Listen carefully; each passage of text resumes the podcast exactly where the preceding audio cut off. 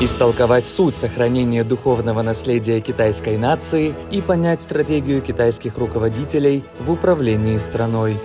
Слушайте программы «Китайская мудрость» в изложении Си Цзиньпина.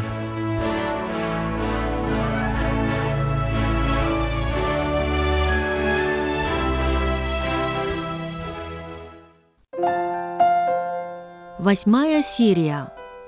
Вся прелесть хорошо приправленного супа кроется в сочетании разных вкусовых оттенков. Когда арабские специи, завезенные в Китай морским путем, соприкоснулись с традиционной китайской культурой, родился необыкновенный мир нового вкуса. Древнее изречение гласит Вся прелесть хорошо приправленного супа кроется в сочетании разных вкусовых оттенков. Это классическая китайская мудрость, а также важная причина того, почему благовония из уезда Юнчун, города Цюаньчжоу, стали известны на весь мир. В докладе на 20-м съезде Компартии Китая Си Цзиньпин подчеркнул необходимость придерживаться принципа обмена и взаимного заимствования, стимулировать создание открытого и инклюзивного мира. Лидер Китая сказал,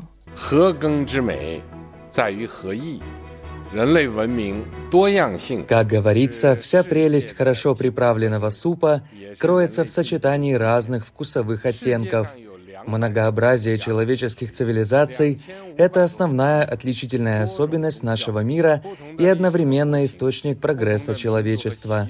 В мире насчитывается более 200 стран и регионов – 2500 этнических групп и множество различных религиозных конфессий. Разные исторические пути и национальные особенности разных стран, различные этнические характеристики и обычаи породили разные культуры и цивилизации, сделав мир разнообразнее и многограннее.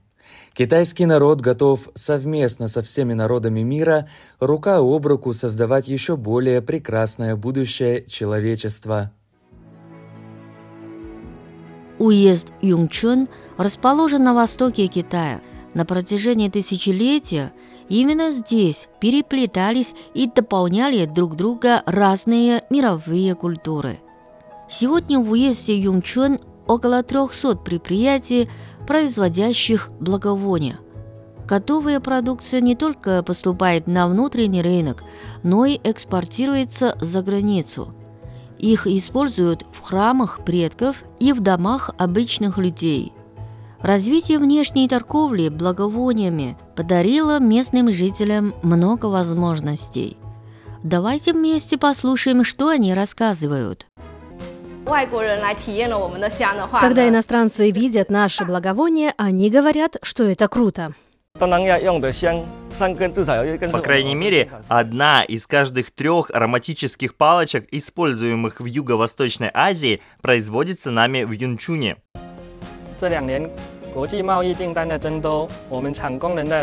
За последние два года количество заказов из-за границы увеличилось, уровень жизни наших фабричных рабочих становится все лучше и лучше.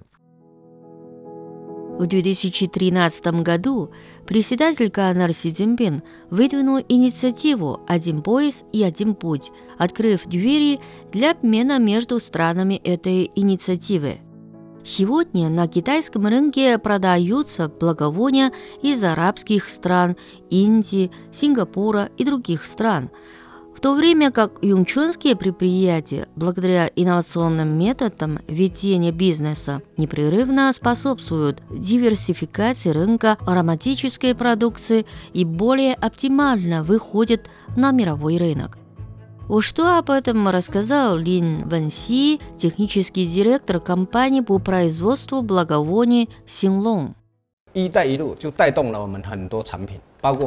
Инициатива «Один пояс и один путь» запустила производство многих видов нашей продукции, включая благовония. Я намерен продолжать изучать ароматические благовония, на которые есть спрос в западноевропейских и арабских странах, и корректировать их состав в соответствии с потребностями рынка. Мы будем совершенствоваться и в дальнейшем. Таким образом, инициатива «Один пояс и один путь» позволила китайским предприятиям выйти на зарубежный рынок, а также послужила стимулом для деятельности иностранных компаний в Китае, что максимально ускорило развитие региональной производственной цепочки. Вот что об этом рассказывает Тарик Аль-Шаиб, директор по продажам сирийской компании Даах Адима.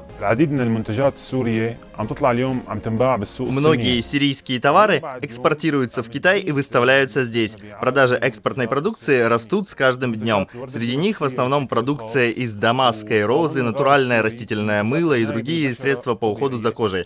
Китайский рынок внес большой вклад в развитие сирийской индустрии эфирных масел. Си Цзиньпин процитировал древнее выражение «Вся прелесть хорошо приправленного супа кроется в сочетании разных вкусовых оттенков». Как это понять? На этот вопрос отвечает специалист по Китаю Ясир Али Дахир Джавад из Бахрейна. لهذه الجملة أمثلة كثيرة это изречение прекрасно соответствует истории развития юнчуньских благовоний. В древние времена арабские благовония попали в Китай в качестве посланников арабской культуры. Они получили развитие здесь, интегрировавшись с китайскими благовониями, и в конечном итоге вышли на мировой рынок. Многообразие человеческой цивилизации — это источник прогресса человечества. Действительно, взаимное заимствование между цивилизациями способствует развитию связей между народами. Это основа для претворения в жизнь концепции единой судьбы – я спросила Ясера, как же на примере Юнченя можно наиболее оптимально сформировать и притворить в жизнь сообщество единой судьбы. Юнчуньская продукция экспортируется в страны Европы, Америки и Юго-Восточной Азии. Это стимулирует развитие культуры благовоний в Китае. В условиях экономической глобализации особенно важны открытое сотрудничество и взаимозависимость. Я был свидетелем того, как инициатива «Один пояс и один путь» создала взаимовыгодную совместную платформу для китайско-арабского сотрудничества в различных областях. Эта инициатива, предложенная Си Цзиньпином, представляет собой китайский проект для продвижения формирования сообщества единой судьбы.